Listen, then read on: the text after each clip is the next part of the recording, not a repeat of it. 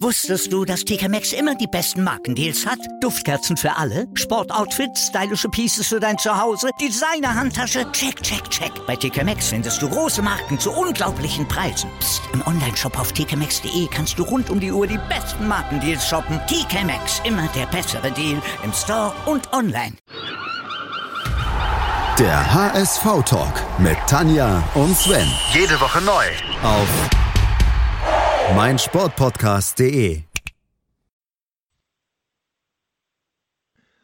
Moin, hallo und herzlich willkommen zum HSV-Talk auf meinsportpodcast.de. Es ist schon etwas länger her, Tanja, dass wir gesprochen haben. Ja, so ein paar Wochen. Aber beim HSV ist immer noch alles ruhig. Es ist so ruhig, dass wir drüber reden wollen. Oder auch nicht. Und dafür haben wir uns natürlich Gäste eingeladen. Wie immer, zwei Gäste sind diesmal da. Zum einen ist vom Kicker mal wieder da Sebastian Wolf. Es freut mich, Sebastian. Moin. Moin, moin, freue mich auch. Und ich habe gar nicht nachgeguckt, wann er das letzte Mal da war. Ist schon ein paar Tage her. Aber Patrick bei Twitter, @saurehefe, ist auch bei uns. Moin, Patrick. Moin, Sven. Moin, Tanja. Freue mich dabei zu sein. Freude ist ganz auf unserer Seite, selbstverständlich. Ja, was haben wir heute vor? Wir wollen ein bisschen über die aktuelle Situation reden, ob Gläser halb voll oder halb leer sind. Ähm, wenn ich an halb volle und halb leere Gläser denke, Patrick, denke ich zuerst mal an unsere, äh, unseren letzten Jahresabschluss. Ist der für dich halb voll oder halb leer? Also wir sind immerhin nicht die Ersten, die äh, mit der Fahne schwenken und SOS funken. Das Glas für mich auf jeden Fall ähm, halb voll. Einfach dementsprechend, dass man durch die Zahlen der letzten Jahre ja nicht erwarten konnte, dass es jetzt plötzlich viel besser wird im Anbetracht der Corona-Situation. Und ich glaube, dass dadurch, dass die sportlichen äh, Ziele im Moment, dass es da ganz gut aussieht, das hilft dem natürlich auch, diese Ruhe zu bewahren, die wir äh, seit ein paar Monaten im Verein haben. Und da kann, können diese Zahlen im Moment nicht dafür sorgen, äh, dass man da aus der Fassung gerät.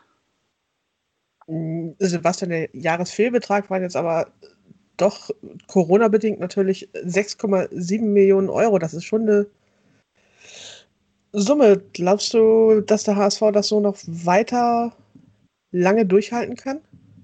Also ich denke erstmal generell bin ich bei Patrick, dass ich auch sagen würde, das ähm, ist jetzt kein, Be kein Betrag in dieser, in dieser Pandemiephase, der jetzt total Chaos und totale Angst auslöst. Aber weil es halt natürlich allen Vereinen so geht und allein durch, die, durch den Verlust an, an, an Heimspieleinnahmen äh, dieser Verlust auch zustande kommt, trotzdem muss man natürlich sagen, ähm, ist das halt besorgniserregend allgemein, dass jetzt das zehnte Minus in Folge ist und ähm, dass ja auch nicht absehbar ist, dass sich das jetzt im, im, nächsten Jahr ändern kann. Im Gegenteil, es wird ja, die, Zahl wird ja klettern, ähm, da mutmaßlich 17 Heimspiele ohne Zuschauer stattfinden werden, beziehungsweise ich glaube in den ersten vier Spielen waren es halt 1000. Ähm, das ist natürlich eine Lawine, die da nach wie vor im Rollen ist und ähm, die halt auch immer größer wird für den HSV. Patrick, 1,5 Millionen sollen diese zuschauerfreien Spiele, also pro Spiel kosten. Äh, das mal 17, das sind wir also bei roundabout 25 Millionen, die fehlen werden. Ähm, alles andere als ein Fehlbetrag in dieser Höhe für die laufende Saison wäre schon fast eine kleine Sensation, oder wie siehst du das? Genau, das meinte ich ja gerade damit. Eben Corona-bedingt haben wir ja schon äh, einige Einnahmen, die uns entgehen. Und das ist ja, ähm, das sind ja nicht nur die reinen Ticketeinnahmen, da äh, kommt ja noch einiges dazu. Ähm, generell hat man natürlich durch diese vielen Jahre in Folge, äh, wo der, die Fehlbeträge mal mehr oder weniger äh, hoch im Millionenbereich waren, da hatten wir auch schon zweistellige Millionenbeträge im Jahr ähm, hat man immer so ein bisschen das Gefühl, dass man mit verschiedenen Themen wie äh, Fananleihen, Grundstücksverkäufen, Anteilsverkäufen, ähm, dass man sich da immer wieder Wege sucht, wie man äh, die möglichst minimieren kann. Ähm, und ähm, das Gefühl habe ich so ein bisschen wie wenn man beim Schneeschippen oder so. Man, man schiebt einfach alles ein bisschen zur Seite. Und ähm, man hat natürlich so ein bisschen das Gefühl, dass das eher das Problem für ähm, ja, die zukünftige Eta äh, äh, Führungsetage ist. Also äh, Frank Wettstein äh, tut ja immer sein Bestes, uns das auch möglichst gut zu verkaufen, ähm, diese Minusbeträge. Von daher wird das, ist es ja von Jahr zu Jahr, äh, löst das ja immer weniger aus bei den Fans. Und gerade aktuell eben durch diese Situation äh, habe ich da überhaupt, also da habe ich wenig Kritisches gehört, ehrlich gesagt. Hm, das, das ist gerade richtig, ganz kurz, Patrick hat das mhm. richtig gesagt, ne? also dieser Vergleich mit dem Schneeschieben, aber irgendwann ist dann halt, irgendwann ist halt eine Lawine da, ne? oder, oder eine gewaltige Schneemasse und diese, diese ganzen Wege, die bisher gefunden wurden, ähm, ob es eine Fananleihe war, ob es dann jetzt der, der, der Grundstücksverkauf war, ähm, irgendwann gibt es halt keine Wege mehr. Sprich, irgendwann sind alle Möglichkeiten ausgereizt. Und ähm, generell ist das ja aber, sehe ich den HSV schon ähm, auf dem Weg, dass sie ja versuchen, die Kostenspirale ein bisschen zu drücken und in den Griff zu kriegen. Das sieht man jetzt an den, an den Gehältern, ähm, die auf einem anderen Niveau sind als noch vor drei, vier Jahren. Klar, ist auch das dritte Zweitliga-Jahr, aber dass ja schon versucht wird, die Kosten einigermaßen in den Griff zu bekommen und leistungsorientierter zu bezahlen. Ähm, das kann halt der einzige Weg sein, auch der Weg, ähm, dass junge Spieler jetzt ähm, spielen und, und auch eingesetzt werden, obwohl man, obwohl man erfahren Leute dazu geholt wird. Das ist halt der nächste ganz wichtige Schritt, dass man, dass der, der HSV einfach sich wieder dahin entwickelt, dass man merkt, oh, guck mal, auch für junge Spieler ist das ein Sprungbrett und das heißt nicht mehr, ähm, die Spieler, die zum HSV gehen, die werden alle schlechter, wenn sie da sind und wenn sie woanders hingehen, machen sie vielleicht wieder den nächsten Karriereschritt. Also der HSV muss sich dahin entwickeln, dass er attraktiv wird für junge Spieler, dass er einfach ein neues Geschäftsfeld erschließt, weil auf Dauer immer nur den Schnee beiseite schieben wird, ähm, ja, wird, wird nicht ans Ziel führen. Du hast es gerade schon so ein bisschen angesprochen, dass ja jetzt auch die Stadt sozusagen den Schneeflug spielt und das Grundstück dann abkauft. Außer Spielerverkäufen ist dann aber auch wirklich alles an Tafelsilber weg, oder? Also ich bin kein Finanzjongleur und kein Finanzfachmann, aber ich würde auch sagen, ähm, in den letzten Jahren waren sie sehr kreativ und haben eine Menge Möglichkeiten ausge, äh, ausgenutzt. Ich wüsste nicht, was jetzt noch zu machen wäre. Tja. Ist zum Glück aber auch nicht mein Job. Ich darf dann, ich muss dann nur darüber berichten, was alles passiert ist. was, was, alles schief läuft. Nein, im Ernst, also ich, ich wüsste, also klar, ähm, es wurden immer noch irgendwelche Mittel und Wege gefunden, aber es ist ja ganz normal, dass, dann, dass die irgendwann ausgereizt sind. Ja. Ja, ich bin auch immer wieder begeistert, wenn ich dann äh, in diesem Jahr auch wieder höre, dass wir äh, die Verbindlichkeiten um 9,9 Millionen reduziert äh, haben äh, trotz eines Minus und so weiter. Wie das alles funktioniert, ist mir im Prinzip auch nicht klar, aber ich glaube, so tief wollen wir heute auch gar nicht äh, einsteigen. Äh, Patrick, traust du Frank Wettstein noch zu, dass er noch irgendwo so, so ein paar äh, ja, Kaninchen aus dem Hut zaubert oder siehst du das genauso wie Tanja und Sebastian, dass er wohl irgendwo jetzt auch am Rande des Machbaren angekommen ist? Ja, ich bin ebenfalls wie Sebastian jetzt kein Finanzexperte. Von daher ähm, muss ich dem eigentlich zustimmen, was er gesagt hat. Und ähm, ja, ich glaube, es geht einfach über die Mannschaft und den Kader irgendwann. Also wenn man es schafft, irgendwann wieder eben diese jungen, entwicklungsfähigen Spieler auch zu verbessern und so mehr Einnahmen zu generieren, dann kann man auf den rechten Weg gelangen.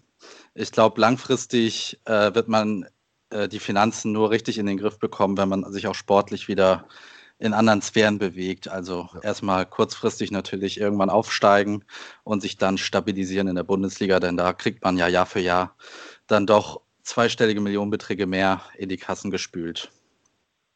Auch mhm. wenn man jetzt nicht äh, in Europa spielt oder so, das möchte, will, ich gar nicht sagen. Aber einfach wieder konsolidieren und stabilisieren, dann kann das wieder in die richtige Richtung gehen. Und kurzfristig muss man gucken, wie man dorthin kommt. Also wie man äh, sich soweit stabil, stabil hält, um das zu ermöglichen. Im Augenblick, egal von wem man ein Interview liest, ob das Marcel Jansen ist, ob das Frank Wettstein ist oder ob das Jonas Bold ist, es kommt jedes Mal wieder das Thema Anteilsverkäufe, weitere Anteilsverkäufe auf. Sebastian, ist das von der Presse gelenkt oder sagt der kommt der HSV da selber so mit um die Ecke und will da einfach Agenda setzen? Nee, ist schon so, also jetzt dass das, dass das natürlich ein mediales Thema ist, was immer wieder, ähm, was immer wieder gefragt wird, was ja aber auch auf der Hand liegt. Wir hatten ja gerade das Thema mit alle Möglichkeiten sind ausgereizt. Und ähm, das ist ja im Prinzip die letzte noch mögliche, ja, die letzte, die letzte Möglichkeit, nochmal irgendwie äh, Gelder zu generieren. Wobei ich das auch durchaus kritisch sehe, weil, weil ähm, also jeder Finanzfachmann sagt, man ist einfach am erfolgreichsten, wenn man am Höhepunkt äh, Anteile verkauft und, und nicht am Tiefpunkt. Und der HSV hat es ja gemerkt, ähm, als, als, sie, als sie inmitten dieser, dieser ersten Krise, dieser großen Krise nach der, nach der Ausgliederung versucht haben, ähm, außer an, an Herrn Kühne Anteile zu verkaufen, dass es eigentlich sich nur Kleinstanteilseigner ähm, äh, Anteilsnehmer gefunden haben. Und keine Ahnung, ob sie, ob sie Leute in petto haben. Ich würde sagen, in der gegenwärtigen Situation ist es, ist es kein guter Zeitpunkt, Anteile zu verkaufen. Aber sind wir wieder bei dem Thema, äh, wie viel, wie viel Patronen sind noch, um irgendwelche Gelder zu generieren. Wahrscheinlich ist dann das einfach noch eine Patrone. Und es ist schon so klar, wir, wir Reporter fragen danach, weil das halt eine Frage ist, die, die, die zwangsläufig ist, wenn man guckt, ähm, wo könnte noch Geld herkommen und dann antworten die halt. Ja. Ja, das denke ich auch. Aber, aber, aber, aber, klar ist auch, Entschuldigung, also klar ist auch, dass die sich damit beschäftigen und das natürlich auch als eine Option sehen. Ja, ich glaube, das müssen sie auch. Ne? Äh, man muss ganz klar sagen, dass, dass sie wahrscheinlich auch äh, gefragt sind, sich in alle Richtungen Gedanken zu machen, was machbar ist und was durchführbar ist. Äh, auch wenn natürlich immer wieder betont wird, dass ja sie nicht entscheiden könnten, weiter zu verkaufen, weil das können ja seit spätestens der letzten MV, nee, der vorletzten war es, glaube ich, nur noch wir Fans. Und äh, das ist ja, naja, äh, auch relativ gut so. Ähm, um das Thema mal so ein bisschen zu Ende zu bringen, äh, noch einmal zu Frank Wettstein zurück, der ja nicht nur Finanzchef ist, sondern ja auch Co-Vorstandsvorsitzender. Äh, wie schätzt du ihn ein, äh, Patrick? Hast du immer noch so oder hast du Vertrauen zu ihm und äh, bist du auch, wie ich vielleicht auch so ein bisschen überrascht, dass wir nicht die Ersten sind, die das weiße, äh, die weiße Fahne schwenken. Äh, damit war ja eigentlich meiner Sicht äh, eher zu rechnen. Ähm, traust du ihm das noch zu, uns da durch diese schwere Krise zu führen? Äh, Im Anbetracht dessen, dass er ja schon seit, äh, ich glaube, sechs, sieben Jahren jetzt dabei ist und viele dieser Prozesse in den letzten Jahren angeleitet hat, ähm, wird er wahrscheinlich die Person sein, die am ehesten noch diese ganzen äh, Konstrukte zusammen und auseinander dividieren kann und weiß, wo was geht und wo nichts geht. Ähm, der Witz von, äh, von dem äh, Vorstandsmitglied, dass uns eigentlich nur Jahr für Jahr auf der Mitgliederversammlung die, äh, die Zahlen irgendwie schön redet, ähm, der ist ja schon abgeflacht und also ich kann seine Arbeit jetzt, wie gesagt, nicht tief, tiefergehend äh, beurteilen, weil ich, wie gesagt, kein Finanzexperte sind, aber bin. Aber wenn sich in den vergangenen Jahren irgendjemand gefunden hätte, der das Potenzial gehabt hätte, das viel besser zu machen, es, er wurde ja nicht ausgetauscht. Von daher gehe ich davon aus, dass er es weiterhin machen wird und dass er wahrscheinlich auch im Moment unsere beste Option ist. Sebastian, dass jetzt seit sechs Jahren dieser eine Vorstandsposten tatsächlich nicht ausgetauscht wurde, während alle anderen um ihn herum mehrfach gegangen wurden. Äh, liegt das einer guten Arbeit oder daran, dass kein anderer sich da wieder zurechtfinden würde? Ähm, also generell gilt er als Finanzexperte, der ja auch schon vor, in, aus vorherigen Jobs das, ähm, das mit Augenmaß betrieben hat ich finde, ähm, man muss generell bei der Bewertung von Frank Wettstein sagen, ähm, dass er halt auch schon mit im Boot saß und mit in der Verantwortung war, als wahnsinnige Gelder ähm, verschlammt wurden oder, oder, oder äh, verprasst wurden, wenn ich an die Ära unter die Bayersdorfer denke. Wir müssen jetzt gar nicht irgendwie zu weit zurückgucken und, und, und ähm, die ganze Vergangenheit ausgraben, aber es wird ja immer schnell auf Klaus-Michael Kühne eingedroschen und, und wenn der nicht dazwischen gequatscht hätte, muss aber einfach auch mal ganz klar sagen, wenn das Geld, was der eingesetzt hätte, hat, wenn das nur halbwegs, halbwegs vernünftig ähm, ähm, investiert worden wäre, dann könnte der HSV oder müsste der HSV jetzt einfach ganz woanders stehen. So, das ist mal, das ist mal eins. Und ähm, Frank Wettstein saß halt in all diesen Entscheidungsprozessen mit im Vorstandsbüro. Und ich finde, das, damit ist er halt nicht völlig frei zu sprechen von, von dieser Entwicklung. Völlig losgelöst davon, dass er, dass er als äh, Finanzfachmann gilt, muss man einfach sagen, er, er saß damit am Tisch.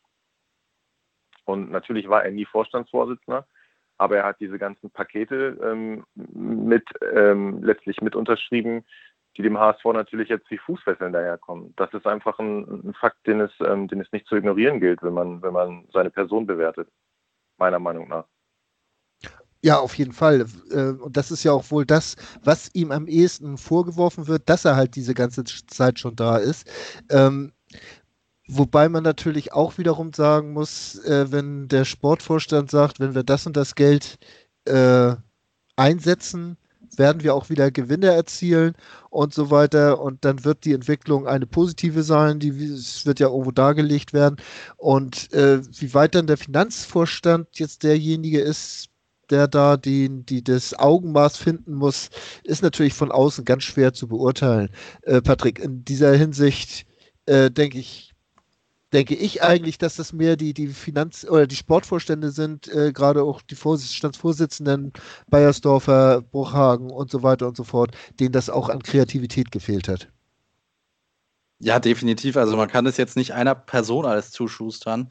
Ähm, grundsätzlich habe ich ja noch so den romantischen Gedanken, dass wenn da diese Personen in einem Raum sitzen und Sachen beschließen, dass jeder seine Kompetenzen einbringt und dass die äh, sportlichen Entscheidungen dann letztendlich äh, dazu geführt haben, dass Frank Wettstein gesagt hat, okay, wenn ihr glaubt, ähm, dass das uns nach vorne bringt, dann gebe ich noch mal was frei.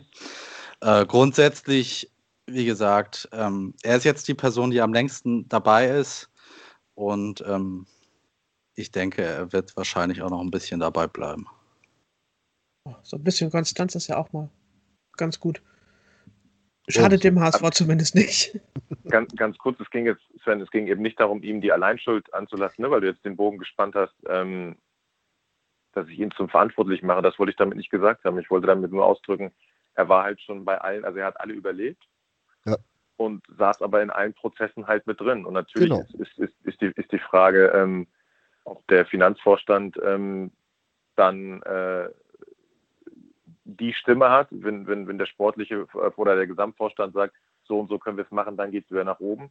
Trotzdem hat er halt diese Pakete immer wieder mit abgesegnet. Das war einfach nur, nur meine Aussage. Wenn man ihn bewertet und sagt, Mensch, ein super Finanzfachmann, finde ich, kommt man nicht umhin zu sagen, ja, aber bei den ganzen Entscheidungen ähm, die dazu geführt haben, dass der HSV wirtschaftlich jetzt dasteht, wo er steht, saß er halt mit am Tisch. Und ja. ist einfach ein Teil des Ganzen. Auf jeden Fall. Und genauso habe ich es auch verstanden. Äh, ich wollte das okay, jetzt sorry. auch gar nicht als Alleinschuld äh, gedeutet haben oder auch, auch nicht die Unschuldsvermutung anbringen. Ich sehe das ganz genauso. Er saß die ganze Zeit mit am Tisch und hat halt die Finanzen äh, unter sich und hat auch äh, Gelder zu bewilligen. Also da kann er sich überhaupt nicht von freisprechen. Das ist eine ganz klare Sache, dass es immer Gesamtentscheidungen sind. Ich fand auch übrigens auch das Schlimmste, immer die schlimmste Entscheidung war diese Stuttgeschichte damals. Ähm, aber das ist, ich glaube, das alles nochmal wieder aufzuwühlen und aufzurühren, äh, das bringt uns jetzt auch nicht weiter. Und äh, dass da alle handelnden Personen irgendwo mit drin hängen, auch die Rolle, die Kühne spielt, da kann man so lang und breit drüber debattieren. Und das haben wir im Prinzip hier in den knapp 200 Sendungen auch gemacht, die es das vom HSV Talk gibt immer und immer wieder.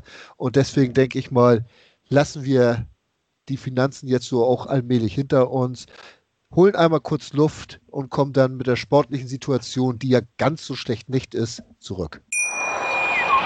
Wusstest du, dass TK Maxx immer die besten Markendeals hat? Duftkerzen für alle, Sportoutfits, stylische Pieces für dein Zuhause, Designer-Handtasche, check, check, check. Bei TK Maxx findest du große Marken zu unglaublichen Preisen. Psst. im Onlineshop auf tkmaxx.de kannst du rund um die Uhr die besten Markendeals shoppen. TK Maxx, immer der bessere Deal im Store und online. Was zum Teufel, du Bastard, du bist tot, du kleiner Hundeficker. Und dieser kleine Hundeficker, das ist unser Werner. Ein ganz normaler Berliner Kleinstkrimineller, der dann aber im Knast das Ding seines Lebens dreht. Una Fantastica Risetta Perla Pizza. Er klaut seinem Zellengenossen ein Pizzarezept. Aber nicht irgendeins. Und mit dem eröffnet Werner dann die beste Pizzeria Berlins. Doch Werners Glück ist nur von kurzer Dauer. Denn es hagelt Probleme. Werners Pizzaparadies. Erstmals großes Kino- und Podcast-Format. Mit fetter Starbesetzung. Alina But, Kida Ramadan, Edin Hasanovic, Oliver Koritke, Ralf Richter, Ben Becker, Winfried Glatzeder, Anna Schmidt und viele mehr. Abonniert die Scheiße. Jetzt macht schon, mach! Willkommen zurück hier beim HSV Talk auf mein Sportpodcast.de. Wir kommen mal zur sportlichen Bilanz. Also, ging ja eigentlich ganz gut mit fünf Siegen in Folgen. Jetzt aber zuletzt hatten wir zwei Unentschieden. Also gerade das Unentschieden im Derby und auch der Last-Minute-Ausgleich in Kiel, das tat schon weh, oder Patrick? Ja, ich muss zugeben, bei dem Kiel-Spiel, da habe ich mich kurz natürlich äh, nach Abpfiff dabei erwischt, dass ich schon wieder an die letzte Saison denken musste. Aber mit zwei Wochen Abstand sieht das ein bisschen anders aus. Also diese Bilanz, die kann man sich ja gar nicht schlecht reden. Äh, 17 Punkte aus äh, sieben Spielen und damit deutlicher Tabellenführer ist natürlich erstmal super. Was mich äh, am positivsten stimmt, neben den Ergebnissen, ist teilweise auch, wie die zusammengekommen sind und wie unterschiedlich der HSV in verschiedenen Spielen agiert hat. Äh, zum einen halt, dass man auch mal gegen passive Gegner spielerisch überzeugt hat, wie in den Spielen äh, Düsseldorf und Würzburg, aber auch sich zum Erfolg gekämpft hat in Spielen wie Paderborn und Fürth und dass man auch, was ich lange Zeit nicht hatte, dass man so ein ruhiges Gefühl hat teilweise, wenn die Mannschaft sich nach einer Führung äh, mal zurückzieht. Klar, jetzt hatte man in Kiel genau das, äh, die Situation, dass das am Ende noch bestraft wurde, aber sowohl bei dem Unterzahlspiel in Fürth als auch beim Spiel gegen Kiel hatte ich, obwohl wir sehr tief standen, jetzt nicht das Gefühl wie in der letzten Saison, dass der Ball auf jeden Fall noch bei uns reingehen wird. Die Gedanken an die letzte Saison in Kiel oder im Kiel-Spiel, Sebastian, die sind mir auch gekommen. Ich denke mal, das ging die, den meisten Fans so. Gerade diese, diese einkehrende Passivität in der zweiten Halbzeit ähm, ist für mich so, so, so ein naja, so ein kleines No-Go gewesen. Das, das war mir wirklich zu passiv, dass man sich überhaupt nicht mehr befreien konnte. Äh, Ging es dir da ähnlich oder bist du der Meinung, dass das auch ja fast ja chancenlos geblieben ist, das Kieler Spiel in dieser zweiten Halbzeit bis halt kurz vor Schluss? Also wir haben, wir haben tatsächlich genau das thematisiert im Kicker. Sogar mhm. sind sogar, ich bin sogar noch einen weitergegangen und habe auch die erste Halbzeit als Parallele zur zur letzten Saison gesehen, weil der HSV da ja auch, ich glaube, einen Ballbesitzanteil von 70 Prozent hatte, aber im Prinzip das Spiel überwiegend über die beiden Innenverteidiger aufgezogen und dann eigentlich außer dem, außer dem, äh, dem Tor keine Torchance hatte, trotz dieses vielen Ballbesitzes. Ich finde, das hat in weiten Strecken auch schon daran erinnert, an, an, an diese Mühe, die der HSV in der Vergangenheit mit, mit, mit kompakten Gegnern hatte. Ähm, ich hatte darüber eine Kontroverse mit, mit Michael Mutzel, witzigerweise, der, der meinte, er findet den Vergleich überhaupt nicht angemessen. Ähm, selbst die zweite Halbzeit, die der HSV dann passiver war, sagt er, haben wir eigentlich nicht zugelassen. Und da muss ich ihm recht geben. Also ja. es gibt ein paar Parallelen zur vergangenen Saison, aber eindeutig nicht diese, wenn man jetzt diese, also ich denke an die Punktverluste zu Hause gegen Kiel, in Stuttgart oder auch gerade in, in Heidenheim die letzten zehn Minuten da war klar, was passiert, wenn das, das Spiel, also wenn kein Wunder geschieht, kriegen sie halt noch ein, weil die Flanken nur so reinsegelten, weil die wackelten und das finde ich war in Kiel trotz der Passivität eigentlich nicht zu sehen, weil Kiel hat halt auch keine Torchancen, außer dann in, direkt nach dem Ausgleich. Deswegen denke ich, es, es, gab ein paar Anzeichen und ein paar Parallelen dazu. Ich würde aber auch jetzt nicht zwingend äh, daraus ableiten, oh Gott, jetzt geht die ganze Scheiße wieder los. Also ich glaube, dass, dass, ähm, dass, das würde zu weit führen, weil es tatsächlich, wie Patrick gerade sagte, ein paar Hinweise darauf gibt, ähm, dass sich da einiges weiterentwickelt hat, dass sich die Mannschaft unter diesem Trainer taktisch weiterentwickelt hat, ähm, was im letzten Jahr aus meiner Sicht gefehlt hat, so, so taktische Varianten B und C. Und ähm, deswegen bin ich generell ganz guter Dinge. Muss aber auch aufpassen, was ich sage, weil das letzte Mal war ich ähm, bei euch in der Sendung nach dem 6 zu 2 gegen Stuttgart und habe mich äh, sehr euphorisch darauf festgelegt, dass der HSV äh, in diesem Jahr schaffen wird. Deswegen halte ich nach dem neuerlichen Traumstart jetzt besser mal ein bisschen den Ball flach. Ich glaube, das geht uns aber allen so, das wäre echt noch so. Sonst ladet ihr mich mit meiner Vorgeschichte dann irgendwann nicht mehr ein, wenn es wieder schief geht. Ich ja, glaube, wenn das das Hauptproblem des HSV wäre, wenn es wieder schief geht, dass wir dich nicht mehr einladen, dann wird der HSV ganz gut bedient. Ich glaube, da könnte sogar noch ein bisschen mehr dranhängen. Tanja, machen wir weiter. Ja. Jetzt habe ich ein bisschen den Faden verloren, muss ich gestehen. Sehr schön. Dann habe ich ja wenigstens etwas geschafft, aber ich kann auch weitermachen. Ähm, wir haben jetzt gesagt, der HSV stellt sich variabler auf ähm, und kann auch ein bisschen, vielleicht ein bisschen besser auf Spielsituationen reagieren. Äh, woran machst du das fest, Patrick? Äh, was, was ist so diese, äh, der Hauptunterschied zum HSV im letzten Jahr? Ja, also für mich, äh, man muss es jetzt nicht äh, als man muss es nicht an den Systemen äh, festmachen, die wir gespielt haben, auch wenn wir da in den vergangenen sieben Spielen, wenn man das jetzt rein auf Zahlen runterbricht, da schon drei, vier verschiedene Systeme probiert haben. Was ich einfach von Tune super finde, ist, dass er Spieler äh, in verschiedenen Positionen auch einsetzt, sowohl von Spiel zu Spiel in verschiedenen Positionen, aber auch während des Spiels. Da gab es ja auch diese Aussage von den Auern, dass sie komplett verwirrt waren, was überhaupt der HSV gespielt hat und sie überhaupt nicht damit zurechtgekommen sind. Und dass eben Spieler wie Jamra, Haya, äh, Onana, Narei, dass die alle verschiedene Rollen übernehmen können. Ähm, das gefällt mir sehr gut. Ähm, wenn man mal was anderes äh, dagegen sagen möchte, also ein bisschen fehlt, ist so die Tiefe in der Mannschaft. Ähm, da habe ich so das Gefühl, wir haben im Moment so 13, 14, 15 Spieler, die gut funktionieren. Aber oftmals ist es auch bei den Wechseln in den letzten Spielen ein bisschen glücklos gewesen und die neuen Spieler haben jetzt nicht unbedingt das erfüllt, was man sich erwartet hatte. Aber nach sieben Spielen ähm, ist klar, dass noch nicht alles funktionieren kann. Von daher ist es halt so eine Sache, die mich noch ein bisschen stört und wo ich mich frage, ob das langfristig in der Saison halt reicht, wenn man eben vorne nur eigentlich Terodde hat und dann einen Hintersee und einen Wood, die überhaupt nicht in Form sind. Ähm, oder ob man zum Beispiel im ZM dann eben Kinzombie und Jasula nochmal hinbekommt, damit man auch die äh, Lücken, die es teilweise dann eben im zentralen Mittelfeld gab und die auch zu Gegentoren, wie zum Beispiel gegen St. Pauli geführt haben, äh, dass man die ein bisschen besser bespielen kann. Aber wir haben, wie gesagt, einige sehr flexible Spieler und da freue ich mich, äh, was Tune da in den nächsten Spielen noch raushaut. So ein bisschen hat man zwischendurch das Gefühl, beim HSV herrscht jetzt die Ruhe hinter dem Sturm. Also eigentlich so, Terodde ragt so ein bisschen heraus aus dem Ganzen und dahinter ist äh, kommen dann teilweise sehr wechselhafte Leistungen. Sebastian, stimmst du mir dazu oder findest du das schon eine stabile Mannschaftsleistung im Augenblick?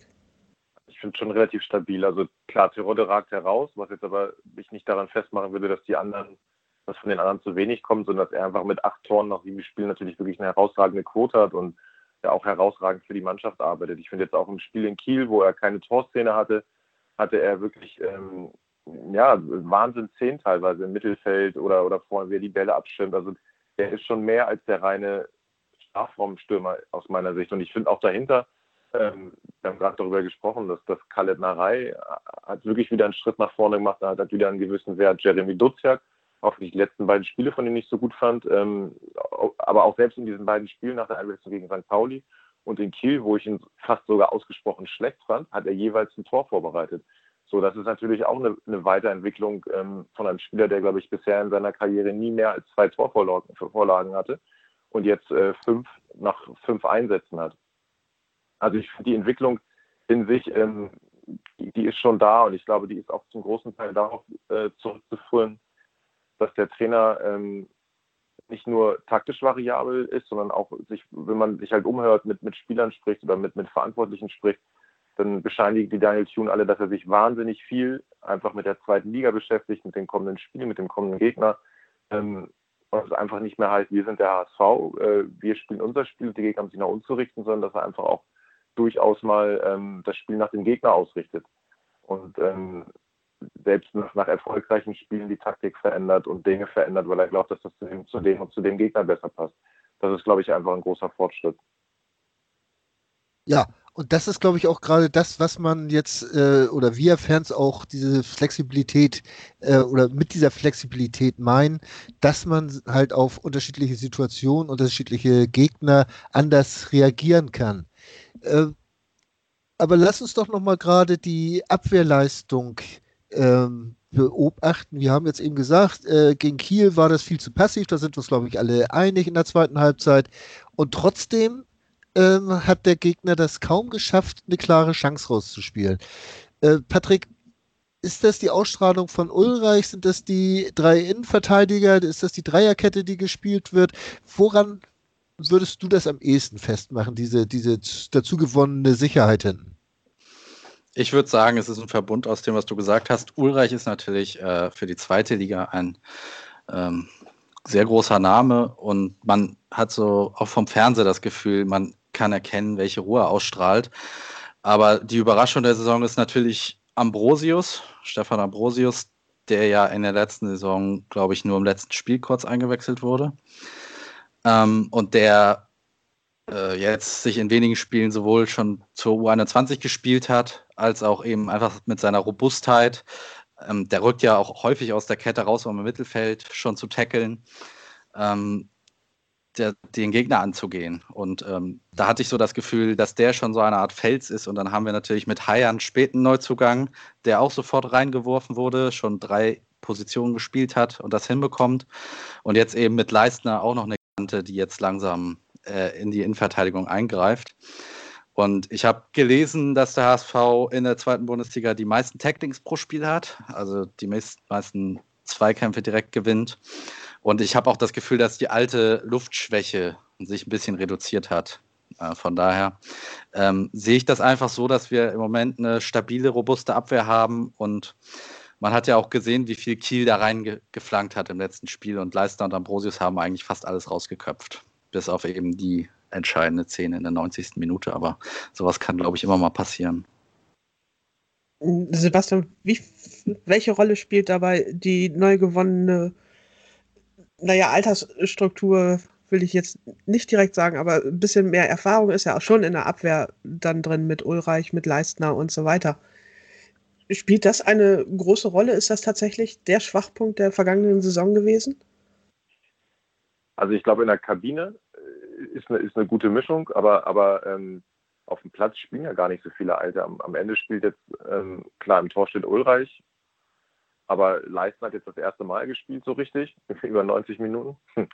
ähm, so, da, da hat sich im Prinzip Ambrosius äh, erstmal durchgesetzt im, im ersten Drittel. Ähm, auf der 6 hat sich Onana gegen Yasuda durchgesetzt. Das heißt, der einzige von, von den Säulenspielern, Feldspielern, ist halt Simon Terodde. Deswegen finde ich so diese, diese große Erfahrung ähm, hat der HSV ja am Ende eigentlich gar nicht auf dem Feld, sondern es ist ja sogar eine jüngere Mannschaft als im letzten Jahr. Weil halt der Trainer den Mut hat, die, ähm, die Youngster einzubauen und die halt auch die, entsprechende, die entsprechenden Potenziale haben.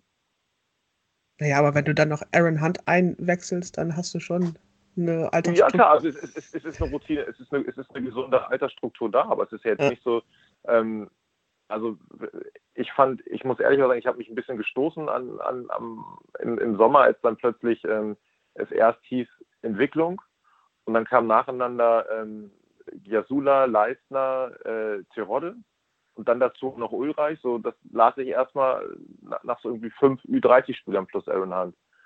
Und jetzt muss man nur sagen, so wie sie spielen, ist es, ist es ja jetzt nicht so. Also es sind ja, ähm, sind ja einfach viele Junge dabei und, und ähm, ja, die ist gut. Äh, Patrick, glaubst du, dass auch in der Kabine, das können wir ja nur glauben, weil wir sind halt selten da drin, ein anderer Ton herrscht jetzt momentan. Ist natürlich auch einfach, wenn man äh, sieben Spiele ungeschlagen ist, davon fünf gewonnen hat. Aber dass äh, da auch diese, diese Erfahrung der Spieler, die wir eben genannt werden, vielleicht die Jüngeren so ein bisschen besser an die Hand nimmt? Ja, von allem, was man bis jetzt so mitbekommt und gelesen hat, äh, sind das ja ähm, genau die richtigen Spieler genau für, dafür gewesen. Also Teroddes Arbeitsmentalität äh, strahlt ja, das sollte vielleicht bis in die Jugendmannschaften abstrahlen, wenn man sieht, wie er sich reinhaut und wie er dem Torwart jedes Mal den Ball hinlegt und direkt immer weiter spielen will, auch meiner Meinung nach sehr fair spielt. Und dann eben Leute wie Jasula, der letztes Jahr Bundesliga gespielt hat, äh, Ulreich, der sowieso alles erlebt hat bei den Bayern. Ähm, da habe ich schon das Gefühl, dass das Leute sind, äh, zu denen man mal aufblicken kann und bei denen man mal nachfragen kann. Äh, grundsätzlich finde ich das halt auch sehr positiv, ähm, wie so der Schnitt ist von den jungen und den alten Spielern, dass wir meistens mit Ambrosius, Wagnermann, Winsheimer, Onana, der ja sowieso die positivste Überraschung von allen bisher ist, äh, dort einige Spieler haben, die man vielleicht im Sommer noch nicht so als Stammkräfte gesehen hätte. Mm, Sebastian, mal Hand aufs Herz. Nach dem Pokal aus, wie hast, was dachtest du, wie wird diese Saison laufen? Also ich habe diesen Start nach dem, nach dem Pokal aus nicht für möglich gehalten. Absolut nicht. Weil ich halt einfach ähm, erwartet habe, dass dieser, dass dieser Pokal-K.O. Äh, mit allem, was dann am Ende noch dazu kam und dazugehörte, dass, dass der halt auch einfach etwas macht mit der Mannschaft, mit der Atmosphäre in der Stadt. Ähm, ja, und haben sie, haben sie herausragend darauf reagiert, das muss man wirklich sagen. Ähm, wenn wir jetzt den Trainer mal ein bisschen in den Mittelpunkt stellen, Daniel Thune, auch, auch seine Art und Weise, also was, was mich am meisten überrascht momentan, äh, wenn ich die Person sehe, dass das ist die Personalie Wood eigentlich, ähm, dass der an Hinterseher, gut, das muss jetzt nicht unbedingt was übermäßig Positives sein, äh, vorbeigezogen ist und dass äh, Tune zumindest ja geschafft hat, äh, Patrick aus Foot wieder ein äh, Kaderspieler mit Perspektive zu machen, was ja seit drei Jahren zum ersten Mal wieder der Fall ist. Äh, ja, kann man positiv sehen natürlich. Ähm, ich persönlich habe jetzt von Wood in all den Spielzeiten, die ich gesehen habe von ihm, also in all den äh, Minuten, die er bekommen hat, äh, noch nicht so wirklich viel gesehen, was ihn dazu befähigt, äh, Zweitligaspieler zu sein im Moment. Ähm, auch schon in den Tests vor der Saison hat er mir nicht gut gefallen. Ähm, ich weiß natürlich, also wo soll es auch herkommen? Ne? Die letzten Jahre, die waren ja verheerend. Und er ist jetzt in seinem letzten Jahr bei uns. Ähm, ja, es ist halt auch letztendlich dann teilweise eine Frage der Alternativen, denn wenn Hinterseher ist ja eigentlich ein ähnlicher Spielertyp zu Terodde, zumindest so von der Statur und ähm, dass er mal Ball halten kann. Ähm, dass man dann vielleicht in den Spielen dann Wutsch spät noch einwechselt für Konter, äh, weil man Geschwindigkeit braucht und so jemanden wie Jatta nicht hat. Das kann sicherlich eine Möglichkeit sein, aber in dem Fall bin ich dann doch eher skeptisch weiterhin, dass das noch was wird. Aber grundsätzlich natürlich super, dass Tune ähm, allen möglichen Leuten die Chance gibt, sich zu zeigen und auch ihnen Spielzeit gibt, wenn er meint, dass sie sie verdient haben. Auch diese Ansprache nach dem Testspiel jetzt äh, in der Länderspielpause, dass er von den Ersatzspielern, die da gespielt haben, dass er da mehr erwartet hätte und dass er zur Not dann auch äh, die Jugendspieler mal austauscht und andere, anderen Zeit gibt, sich zu zeigen, gefällt mir sehr gut. Ich bin ja sowieso immer so gefährdet. Äh, ich will mich ja nicht in einen Trainer verlieben, weil das geht beim HSV grundsätzlich schief. Aber Daniel Thun macht so einen positiven Eindruck. Der ist empathisch, der ist intelligent, der ist geerdet und äh, Sebastian, welche Rolle spielt wirklich Daniel Thun in diesem ganzen Gebilde? Ist er wirklich der zentrale Baustein, der dem HSV zuletzt einfach ein bisschen gefehlt hat? Also ich glaube, wenn wir uns jetzt mal die Entwicklung von, von Clubs angucken, die erfolgreich geworden sind, dann ist ja der Trainer irgendwo immer der, der entscheidende Baustein. Glatt wird dann wieder groß mit Lucien Favre, Dortmund mit Jürgen Klopp, weil er ja zum HSV nicht gekommen ist oder nicht geholt wurde. Also das ist ja einfach so, ne? Der, der Trainer ist am Ende die Königspersonale. Ich finde, ähm, der Sportdirektor, der Sportvorstand oder der Finanzvorstand, die können, die können, ähm, die können die Rahmen bereitstellen und am Ende muss diese, muss diese Top-Personal, die muss halt sitzen, weil das ist derjenige, der es halt mit der Mannschaft auf den Platz richten muss. Und ähm, ich finde auch, dass, dass Daniel Thun großartig hierher passt. Er ist ein, ja, du hast eigentlich alles gesagt über ihn. Ähm, würde, ich, würde ich alles so unterschreiben. Ist dazu halt einfach auch noch wirklich ein akribischer Arbeiter, der ähm, ja, der einfach, also ich glaube, der Fußball hat sich einfach wahnsinnig verändert. Und du hast in der, in der, zweiten Liga, hat man in Hamburg immer angenommen, naja, wir stellen einen guten Kader hin, wir haben den größten Etat, das wird schon irgendwie so laufen, da kommen wir schon durch. Du kommst halt aber durch diese Liga nicht mehr einfach so durch. Das hat man, sieht, sieht man einfach daran, wenn man sich anguckt, welche, auf welche Trainerprofile gesetzt werden. Er hat im Prinzip, ob das Holstein Kiel ist mit Ole Werner, ob das letztes Jahr Osnabrück mit Tune war, ähm, Osnabrück jetzt mit Marco Grote, da sind alles Trainer am Werk, die aus den, aus den Nachwuchsleistungszentren der Bundesliga-Clubs kommen, die, die eine Top-Ausbildung haben. Es reicht halt nicht mehr wie vor fünf oder zehn Jahren zu sagen, ich strahle ein bisschen Ruhe aus, ich bringe ein bisschen Stabilität rein und der Kader macht das dann schon. Wenn, wenn die anderen Trainer dann die Spiele umstellen oder die, die Systeme umstellen und, und andere Lösungen parat haben und von mir selber kommt nichts mehr, ähm, dann reicht mir am Ende der, der, der, Kader auch nicht aus. Und ich glaube, beim HSV ähm, ist man aufgrund der Vergangenheit schnell auf die Spieler gegangen und ja, und hier werden die alle sowieso schlechter und die sind alle satt und die genießen hier das süße Leben in Hamburg. Also ich glaube, die Probleme, die der HSV in der vergangenen Saison hatte, waren nicht die Probleme, ähm, die im Jahr davor zum Nichtaufstieg geführt haben, auch wenn, wenn es diese Parallele gab, dass der, dass der, dass die Mannschaft am Ende eingebrochen ist. Aber ich glaube, die Mannschaft in sich war letztes Jahr schon charakterlich sauber und, und, und willig und wollte marschieren. Sondern es hat einfach am Ende an, an, an, an, an Lösungen gefehlt, an, an taktischen Lösungen, an fußballerischen Lösungen und ähm, bestimmt nicht an Mentalität und an individueller Klasse. Und klar, dass um 1 zu 5 zum, zum Saisonkehr aus gegen, gegen Sandhausen nicht passieren darf, ist völlig klar. Aber am Ende ähm, kommt dann natürlich alles zusammen. Und, und nach, spätestens nach Heidenheim war einfach der Stecker gezogen. Aber ich glaube, dass man es sich so einfach macht, wenn man immer sagt, ja, die Spieler, die, die wollen nicht richtig und jetzt ist aber die, ist, ist, der, ist der richtige Charakter da und jetzt sind die richtigen Charaktere da. Ich glaube, die Charaktere waren letztes Jahr auch schon da und dieses Jahr habe ich das Gefühl, hat der HSV wirklich einen sehr, sehr guten Trainer, ähm, der, ähm, ja, der, der verschiedene Facetten hat. Aber auch das garantiert sicherlich nicht den Aufstieg. Und ähm, auch dieser gute Start, den sie jetzt hingelegt haben, ist sicherlich noch nicht, ähm, äh, ist, ist noch keine Vorentscheidung, das muss jedem klar sein. Ich könnte jetzt sagen, mit 17 Punkten ist schließlich noch keiner aufgestiegen, aber das wäre selbst für mich zu platt. Ähm, die, diese Personalie Tune, also er fasziniert uns alle irgendwo so, so ein bisschen, aber das haben wir auch schon von anderen Trainern gedacht. Tanja hat das eben angedeutet, so, und wir haben ja im Prinzip jung, alt, erfahren, unerfahren, äh, Systemtrainer mit Wolf oder, oder so ein äh, Menschenfänger mit Titz oder so. Wir haben ja im Prinzip alles schon vorher gehabt, Patrick. Äh, siehst du da irgendwo was Bestimmtes, wo du diesen Unterschied zu Tune oder den Unterschied, den Tune eventuell ausmachen könnte, woran du das festmachen kannst? Äh, bei Tune denke ich auch als allererstes an diese Akribie, mit der er sich äh, den Gegnern stellt, mit denen er jeden Tag arbeitet, dass er langsam, aber akribisch auch seinen Weg äh, in die zweite Liga gemacht hat über das Jugendleistungszentrum und dann über einen kleineren Verein, mit dem er aufgestiegen ist, mit Osnabrück. Und wie gesagt, trotzdem sind es halt erst sieben Spiele gewesen. Und ähm, das macht mir natürlich trotzdem Hoffnung, dass man es nicht wie in dem letzten Jahr versucht, äh, vielleicht 34 Spiele mit einem 4-3-3 anzugehen und 60 bis 65 Prozent Ballbesitz und zu meinen, dass das schon irgendwie zum Erfolg führt, sondern dass man äh, richtig in die Zonen reinkommt. Äh, wir haben in der Liga die meisten Abschlüsse aus dem Fünfer, also wir haben gar nicht so viele Schüsse, wir haben die meisten Tore in der Liga, aber von der Anzahl der Schüsse her sind wir nur im unteren Mittelfeld. Ähm, von der Anzahl von Schüssen aufs Tor sind wir auch nur im Mittelfeld.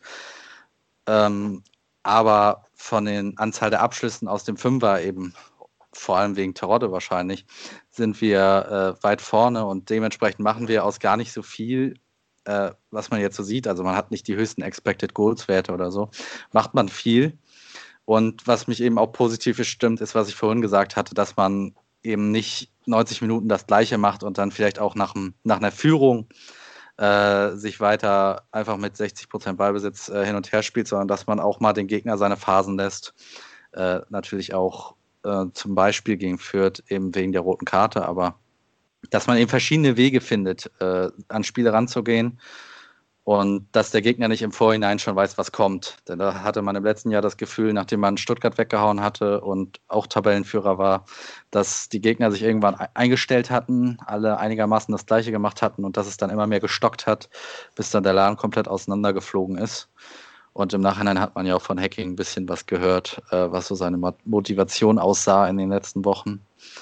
Ähm, ich denke mal, Tune ist ein Typ, der auch noch nach oben in die erste Liga will im Gegensatz zu Hacking im letzten Jahr, der halt dort sein ganzes Trainerleben schon verbracht hatte. Und das könnte vielleicht den Unterschied ausmachen in dieser Saison.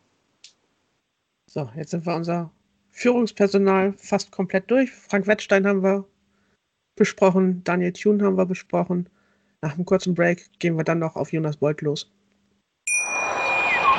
Ich habe mich natürlich schockverliebt, weil die war wirklich ganz, ganz klein. So begann die Mensch-Hund-Beziehung zwischen Christina und Tierschutzhund Frieda. Und wie es danach, nach dem ersten Moment der Verliebtheit, so weiterging und welche Klippen es danach zu umschiffen galt, das hört ihr in der neuen Ausgabe von Iswas Dog, dem Podcast für harmonische Mensch-Hund-Beziehungen. Iswas Dog mit Malte Asmus.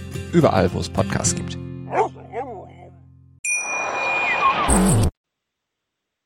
Willkommen zurück beim HSV Talk auf meinsportpodcast.de. Heute bei uns Ed Saure Hefe, der Patrick und Sebastian Wolf, äh, Wolf Sepp bei Twitter.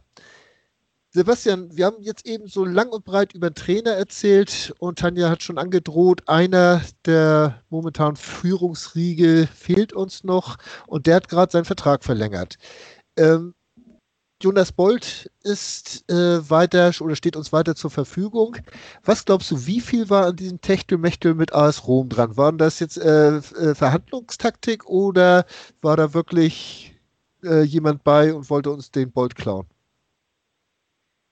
Das kann am Ende Jonas Bolt selbst beantworten. Ich denke, ähm, das ist generell, dass er, dass er so vernetzt ist ähm, im, im Fußball das ist sicherlich auch, äh, dass, dass, dass es normal ist, dass sein Name hier und da einfach auch mal fällt.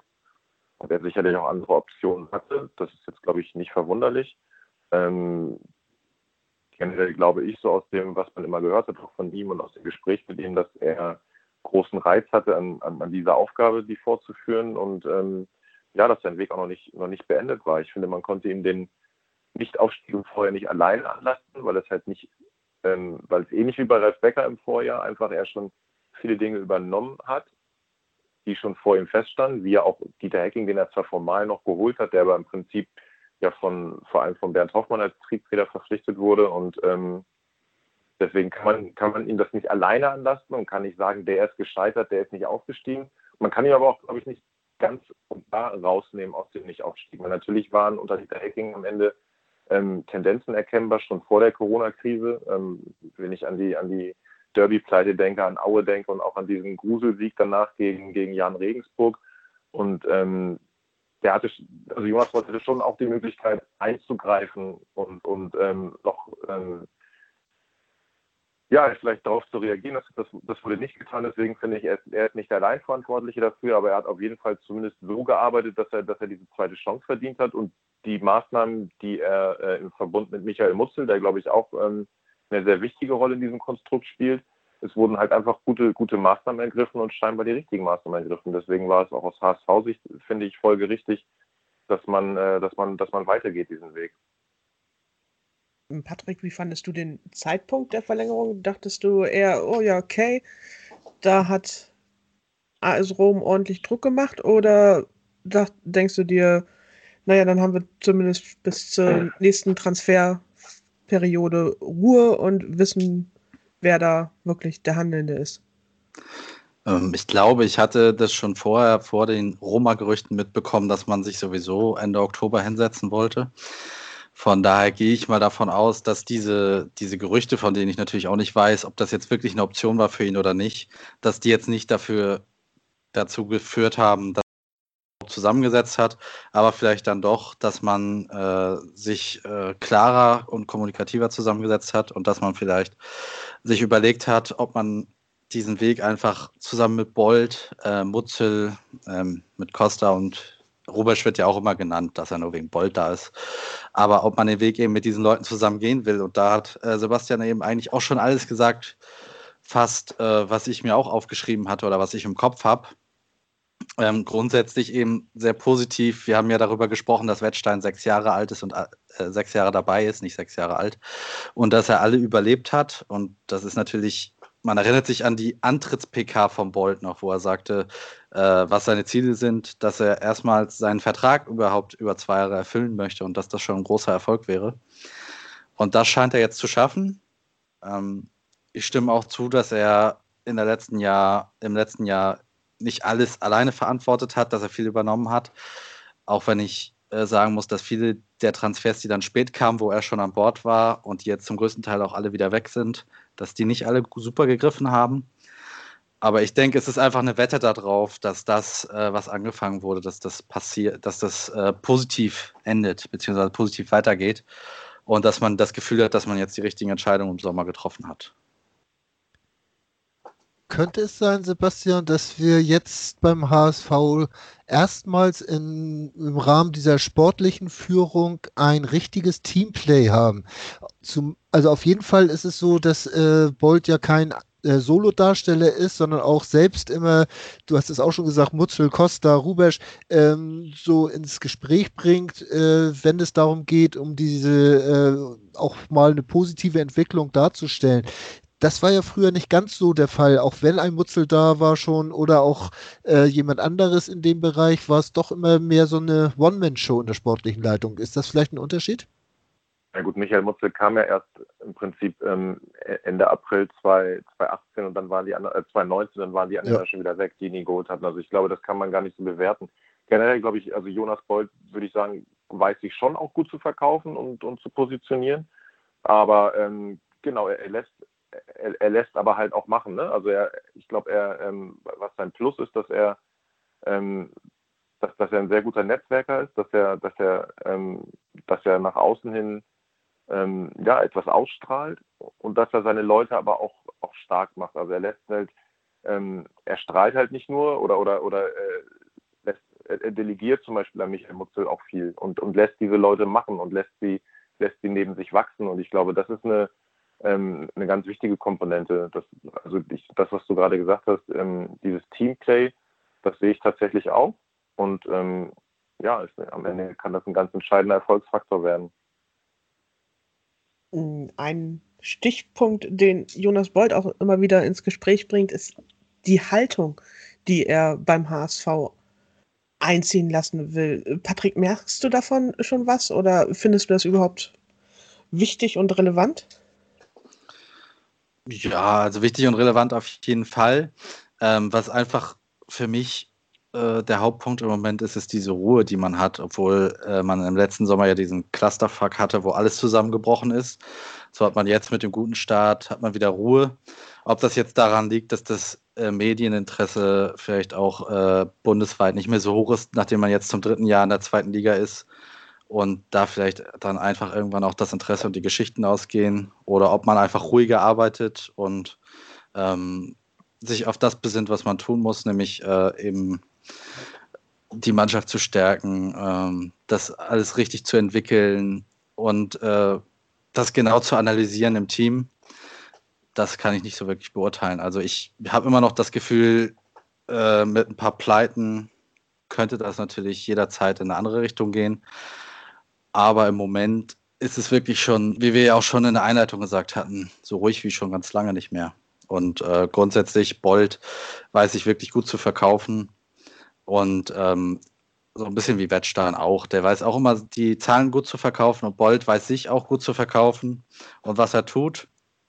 Ähm, ich hatte, viele haben ja gar nicht so genau eine Vorstellung davon, äh, was er jetzt überhaupt genau macht und wie diese Arbeit im Team mit Mutzel aussieht und wer jetzt für was verantwortlich ist. Deswegen ist das für mich alles schwer zu beurteilen, ähm, ob das jetzt äh, diese Kontinuität und diese Ruhe auch dauerhaft bringen kann.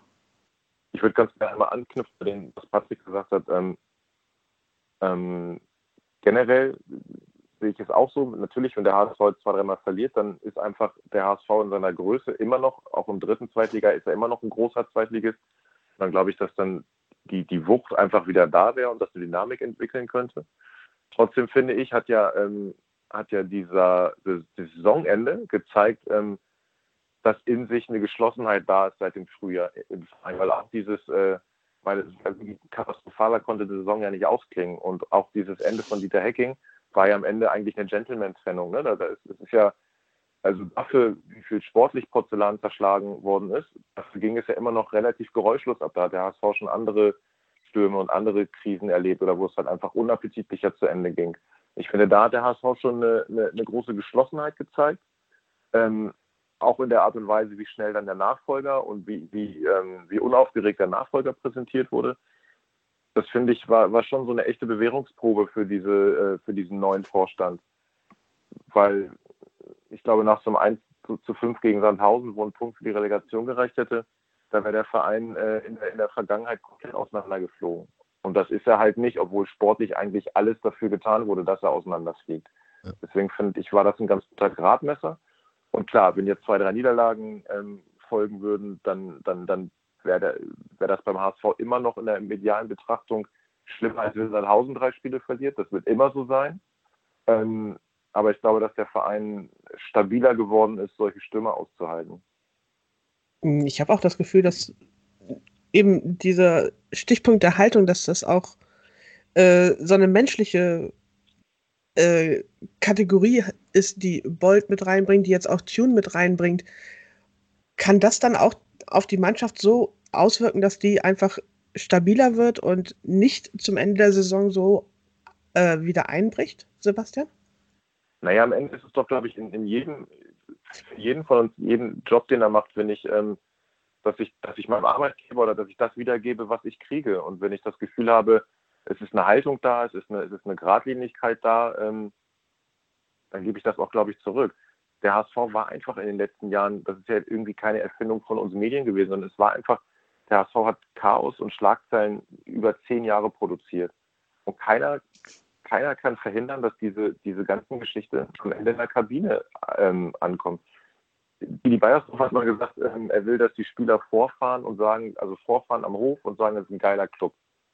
So, das war aber bis vor ein, zwei Jahren, war, war das doch de facto nicht möglich. Du konntest doch als Spieler eigentlich nicht auf den Parkplatz fahren und sagen, geil, ich gehe zur Arbeit, geil, was für ein Verein. Also außer wenn man sich jetzt irgendwie die ruhmreiche Vergangenheit reinzieht und, und so in diesen, in diesen Sphären lebt. Aber es ist doch einfach immer viel zu viel drumherum passiert, was einen einfach auch runterzieht als Spieler.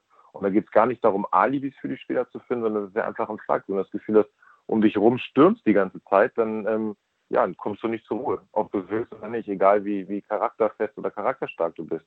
Und ich glaube, dass das das Entscheidende ist, dass, dass gerade, ähm, was sie auch jetzt gesagt hat, drumherum herrscht eine gewisse Stabilität und eine gewisse Ruhe. Und genau die kommt halt in der Mannschaft an. Und genau in dieser Ruhe, in diesem Umfeld entwickeln sich dann plötzlich auch junge Spieler, wie ein Onana, ähm, wie ein Ambrosius, wie ein Wagnermann. In der Ruhe steckt die Kraft, äh, könnte man jetzt mal so ganz pauschalierend sagen. Ähm, um mal das Thema so ein bisschen weiterzuführen, äh, Patrick, wenn sich 14 Bundesligisten und ein Zweitligaverein treffen und dieser natürlich der HSV ist, wer sollte es auch sein, kann ja nur der HSV sein.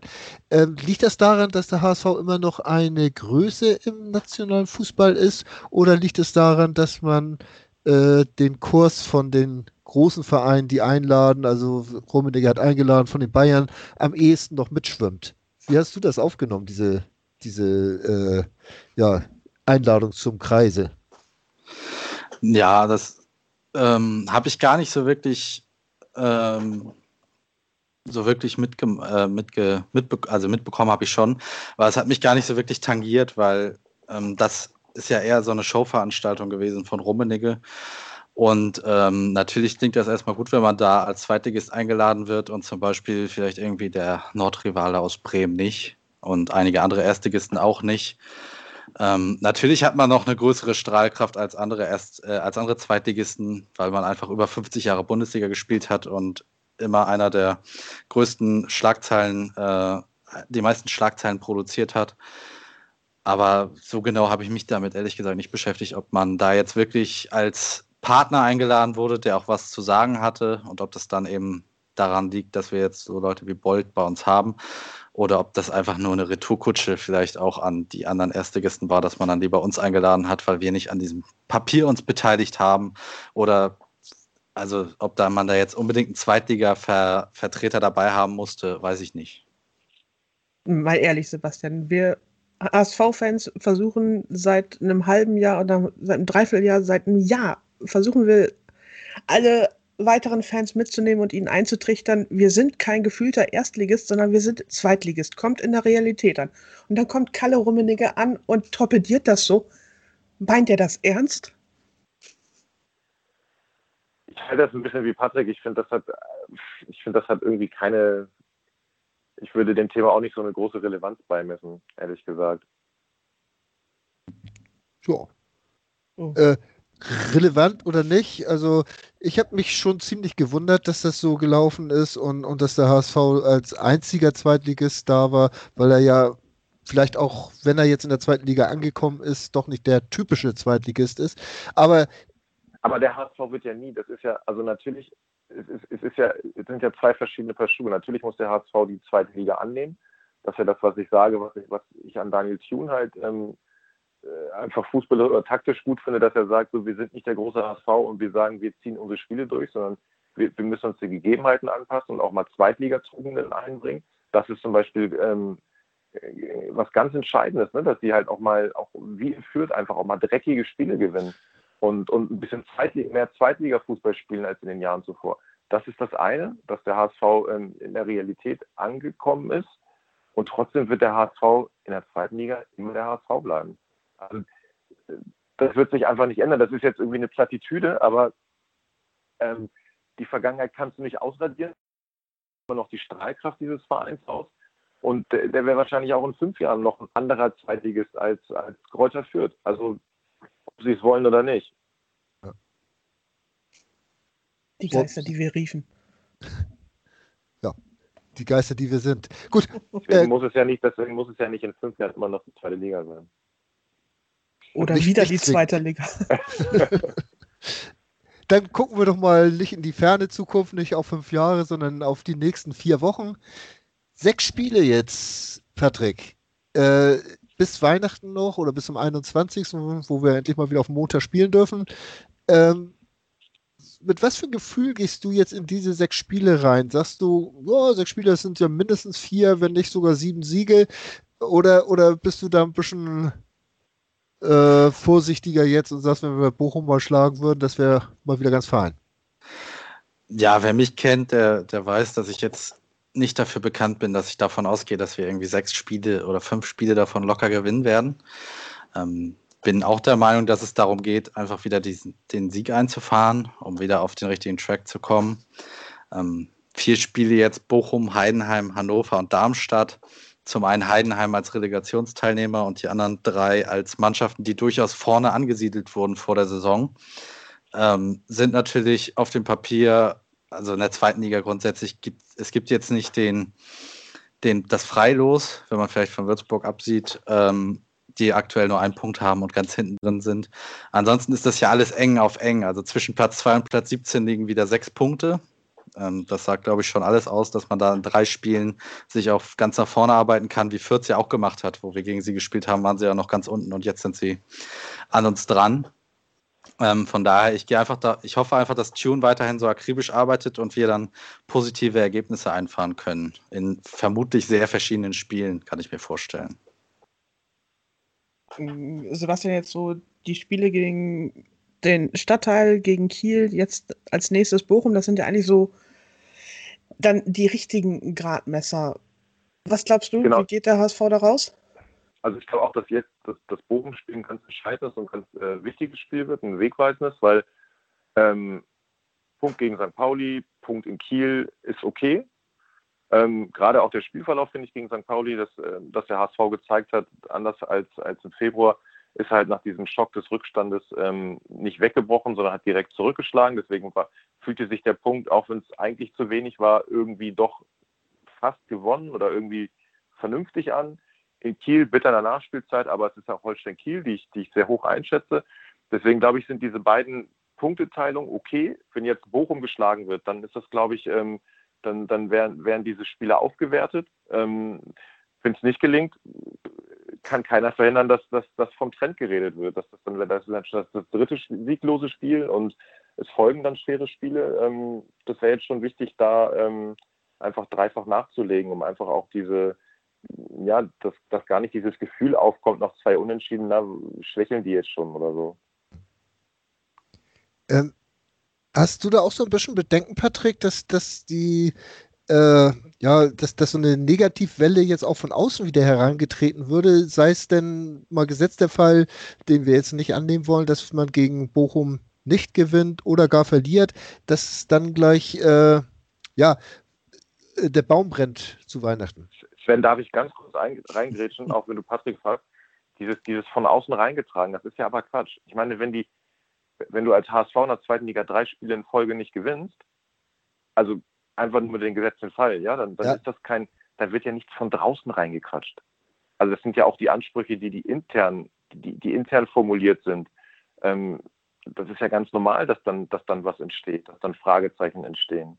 Also weißt du, dieses, dieses immer von außen reinquatschen, ich finde, dass, dass der HSV äh, sich, was die Medien anbelangt, wirklich nicht beschweren kann. Also ich kenne ja nun auch, also es sind ja alles das wünscht sich ja jede Tageszeitung allein für die eigene Auflage, äh, dass das wieder hochgeht. Also ich finde die, ähm, die, diese, diese Medienlandschaft Hamburg und von außen reingetragen und so, ich, das, das ist, mir, ist, mir, ist mir zu platt, ehrlich gesagt. Und das finde ich nicht zutreffend. Entschuldige, ich wollte, ich wollte Patrick nicht ins Wort fallen, aber es war mir ein Bedürfnis, das loszuwerden. Patrick kriegt jetzt dafür eine andere Frage. wer, wer schießt denn gegen Bochum die Tore? Weil Terodde trifft erst gegen Heidenheim wieder. Und dann doppelt. Okay, also die Rechnung, äh, die hattest du, glaube ich, schon mal bei Twitter oder so aufgeschrieben. Die ja, genau. Ich, kannst du vielleicht noch mal erklären kurz? Äh, er äh, erzielt immer zwei Spiele hintereinander einen Doppelpack, dann zwei Spiele kein Tor, dann wieder zwei Spiele Doppelpack. Und jetzt sind wir leider, ist Bochum das zweite Spiel ohne Tor. Gut, aber zum Glück spielen ja noch äh, neun andere Feldspieler mit. Ähm, und da würde ich da kann man natürlich Namen wie Winsheimer einwerfen oder dass es vielleicht mal nach einer Standardsituation klappt. Aber grundsätzlich ähm, gehe ich schon davon aus, dass Terodde auch gegen Bochum seine Chancen bekommt.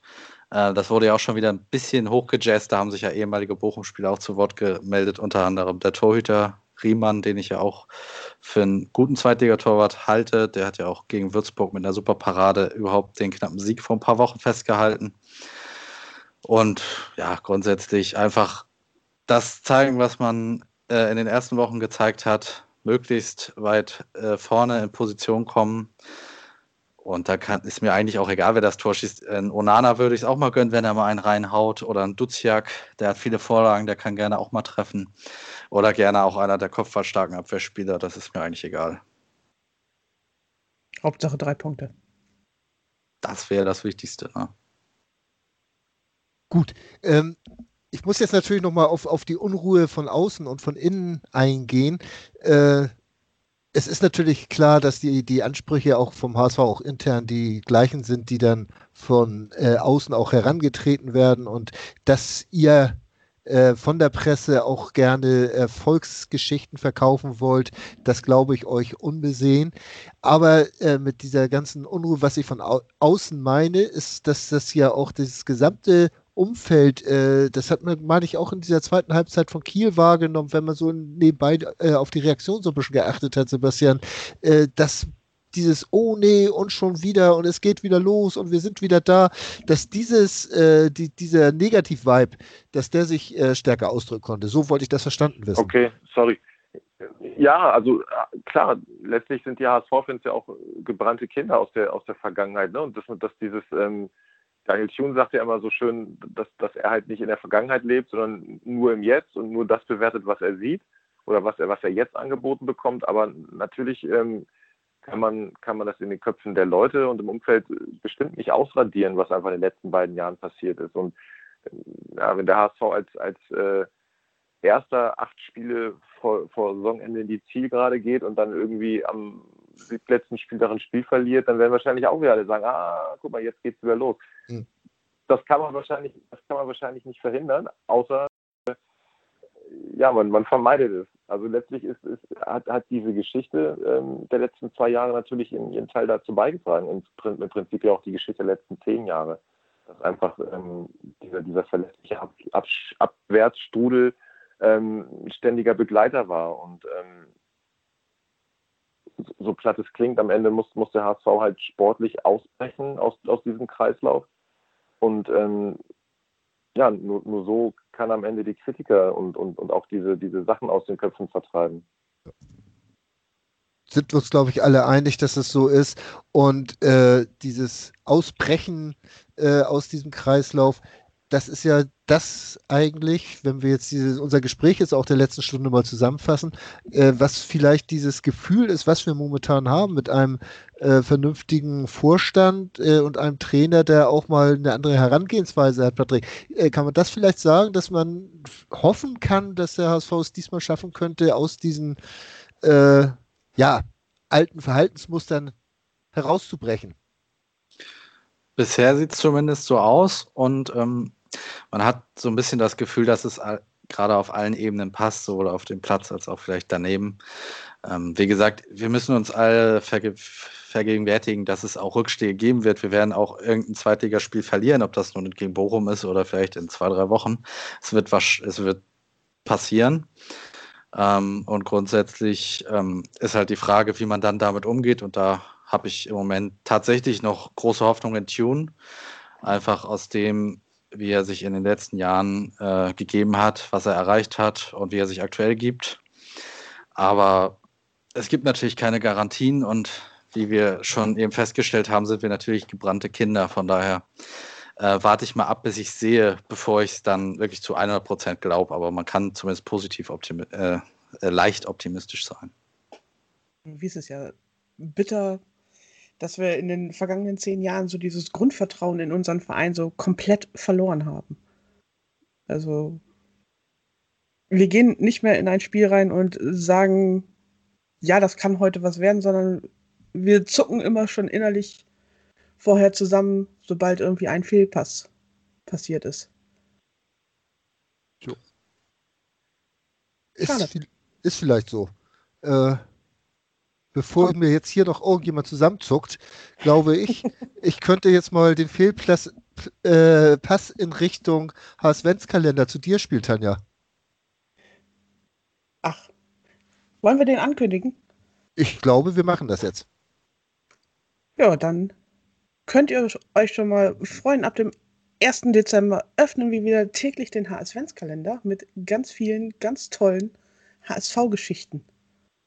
Von ganz vielen, ganz tollen Menschen.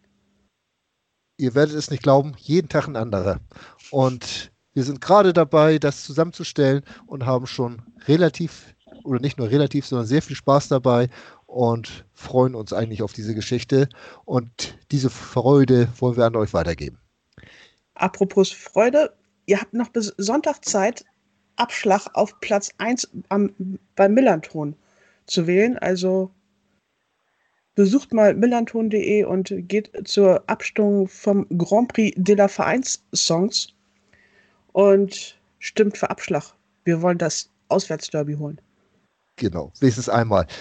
Ja, äh, und Freude, es war mir eine große Freude, heute mal wieder reden mit zwei hervorragenden Gästen. Herzlichen Dank nochmal an Sebastian Wolf und an Patrick, dass ihr da wart. Mir hat es sehr viel Spaß mitgemacht mit euch und ich hoffe, den Hörern geht es genauso. Vielen Dank. Danke. Auch von mir. Gut, dann war es das und wir hören uns spätestens am 1.12. wieder, wenn nichts Herausragendes noch passiert in der Zwischenzeit. Man weiß es ja nie so genau, was uns so dazu umtreibt, einen Podcast aufzunehmen, Tanja. Und dann sagen wir bis dahin alles Gute und bis Nur demnächst hier beim HSV Talk auf meinsportpodcast.de. Nur der HSV, genau. So. Und tschüss. Der HSV Talk mit Tanja und Sven. Jede Woche neu. Auf meinsportpodcast.de.